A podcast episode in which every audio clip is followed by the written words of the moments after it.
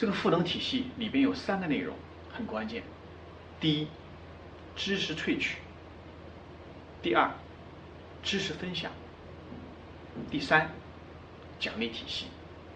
知识萃取就是为持续改善业务流程、组织将运营过程中产生的经验、技巧、信息、文本、数据等显性知识与隐性知识进行提炼、加工、整合的过程。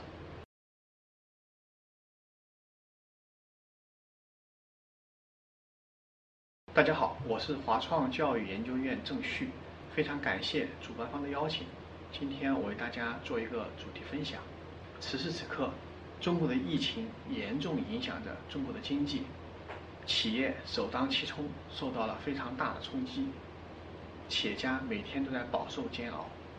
一方面，没有订单进来，没有客户持续的联系；另一方面的话呢，成本不断的要付出去，比如说。员工的工资，比如说房租，比如说社保，有银行贷款的话，银行利息也要按月去付出，这些对于企业的正常运营都形成了非常大的冲击。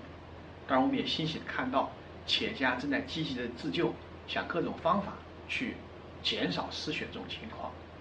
那我们看到的话呢，有的企业家会向政府去求助，啊，把自己遇到的困难详细写下来，希望政府能够的话提供一些援助之手。比如说啊，在房租上能否给予一些减免？比如说在社保上可不可以缓交等等？那么有的企业的话呢，开展了员工共享。比如说我们都知道，餐饮业、酒店业受到重创，啊，一方面呢不能正常开工，即便想开工的话呢，也没有顾客进来，但是这么多员工的工资你怎么办？我们可以看到的话，正好另一部分企业像快递业，他们现在正是需要员工的时候。于是的话呢，啊，几类不同的企业之间形成了良好的互助关系，做了一些员工共享，对于企业的话呢，减少了成本。还有的话呢，在努力去提前去复工。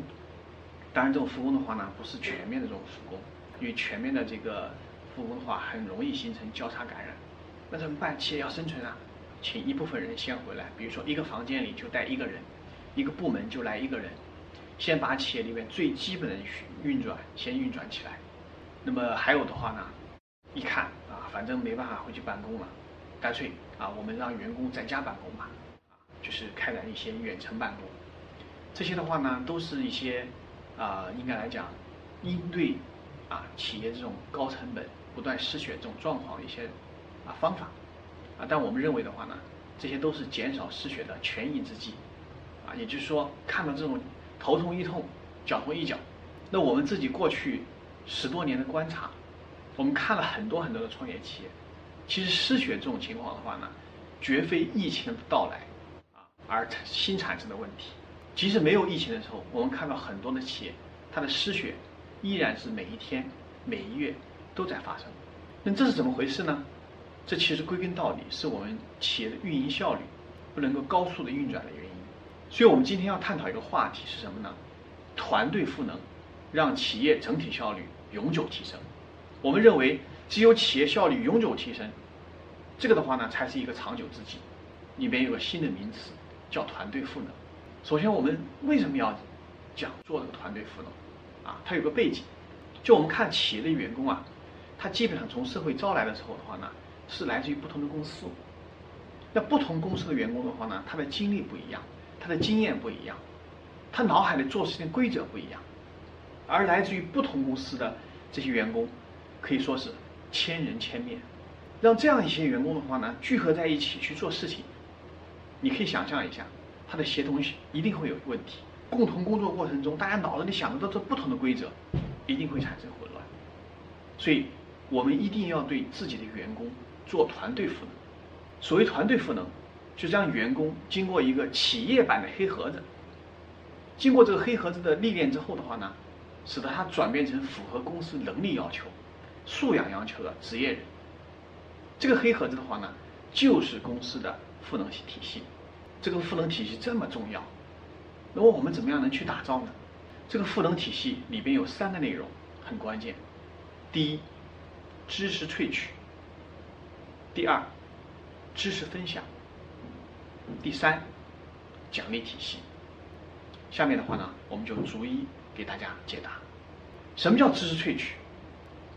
知识萃取就是为持续改善业务流程、组织将运营过程中产生的经验、技巧、信息、文本、数据等显性知识与隐性知识进行提炼、加工、整合的过程。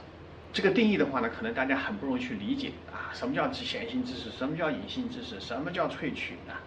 我给大家讲一个场景，你可能就理解了。我们在工作过程中通常会发现，哎，有的同事很厉害，不管什么难活难活，你把它放到一面前，他很快啪啦啪啦解决了。旁边一堆人围着看，哎呦，啊刘师傅你这么厉害，怎么解决的？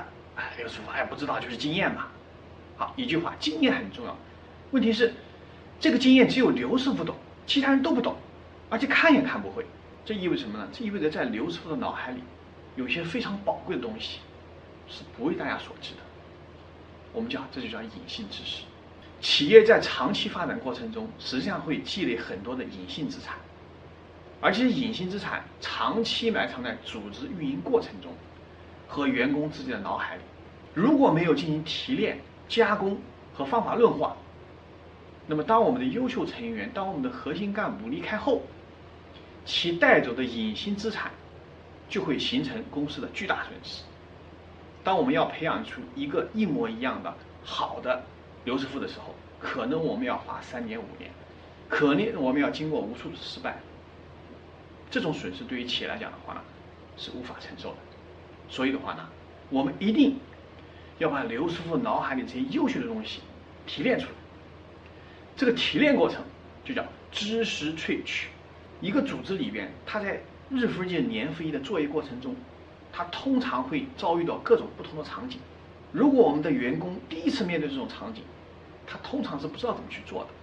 有的天然的很聪明，可能有一些好的方法；有的天然的他就做不了。我们企业一定要减少这种所谓的意外，一定要把面临的各种场景提炼出来。把各种场景所能够采取的最佳的措施提炼出来，这就叫知识萃取。知识萃取的话呢，有一套完整的方法，我们叫焦点讨论。啊，它分六步。第一步，召集会议。啊，当然这个会可以是面对面的会，也可以是电话会议。不管怎么样，我们是需要把所有参与到这次行动中的人全部请过来。啊，我们共同讨论，干什么呢？去 review，去回顾。第一个，我们先回顾这次的任务。我们这次任务本身这个目标定义的好不好？目标定义的对不对？下次我们再遇到这种情况的时候，我们的这种目标应该是定在一个什么样的标准？这个要进行一下回顾。第二的话呢，我们要把这个整个做事情的过程进行完整的回顾，完成这个任务。任务的过程中，有哪几个关键阶段？有哪几个关键任务？我们怎么去完成的？完成过程中遇到什么挑战？计划执行情况怎么样？为什么没有按照计划去完成？啊，我们要把整个过程回顾一下。第四，哪些方面做的比较成功？好的地方在哪里？啊，当时是什么情况？我们采取了什么措施？一定要把它记录下来，这是宝贵的经验。但是另一方面，哪些方面做的不够好？啊，当时我们采取的措施是什么？诞生了一个什么样的不好的结果？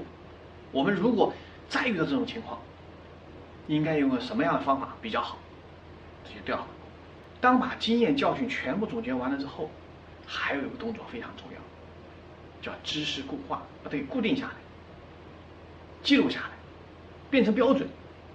啊，然后的话呢，下发给所有的相关人员，这样以后再有人遇到这样的情况。他只要一翻这个手册，他一翻这个标准流程，他就知道应该怎么怎么做。这样的话呢，即便是一个新手，即便是一个没有遇到类似情况的一个新员工，他也知道怎么样去完成。所以知识萃取的话呢，有六步法，啊，来帮助大家很好的去提炼出每次行动诞生的好的经验，以及一些不好的这个教训，都是值得记录的。这个过程的话呢，叫知识萃取。但讲起来的话很简单，就是个开个会嘛。那现实生活中很少有机构能够在知识萃取方面做得很成功，为什么呢？它很难，难在什么地方？难在当事人缺乏结构性思维。当他脑子里不是结构性思维，他是一堆信息的时候，你去问他，他可能给你的回答毫无价值。这个时候的话呢，就需要经过训练的人，叫萃取人，他能够提出一些关键点，通过关键点的发问，使得我们当事人能够把当时的信息逐步的去被挖掘出来，啊，再经过系统整理，就可以变成结构化思维的东西。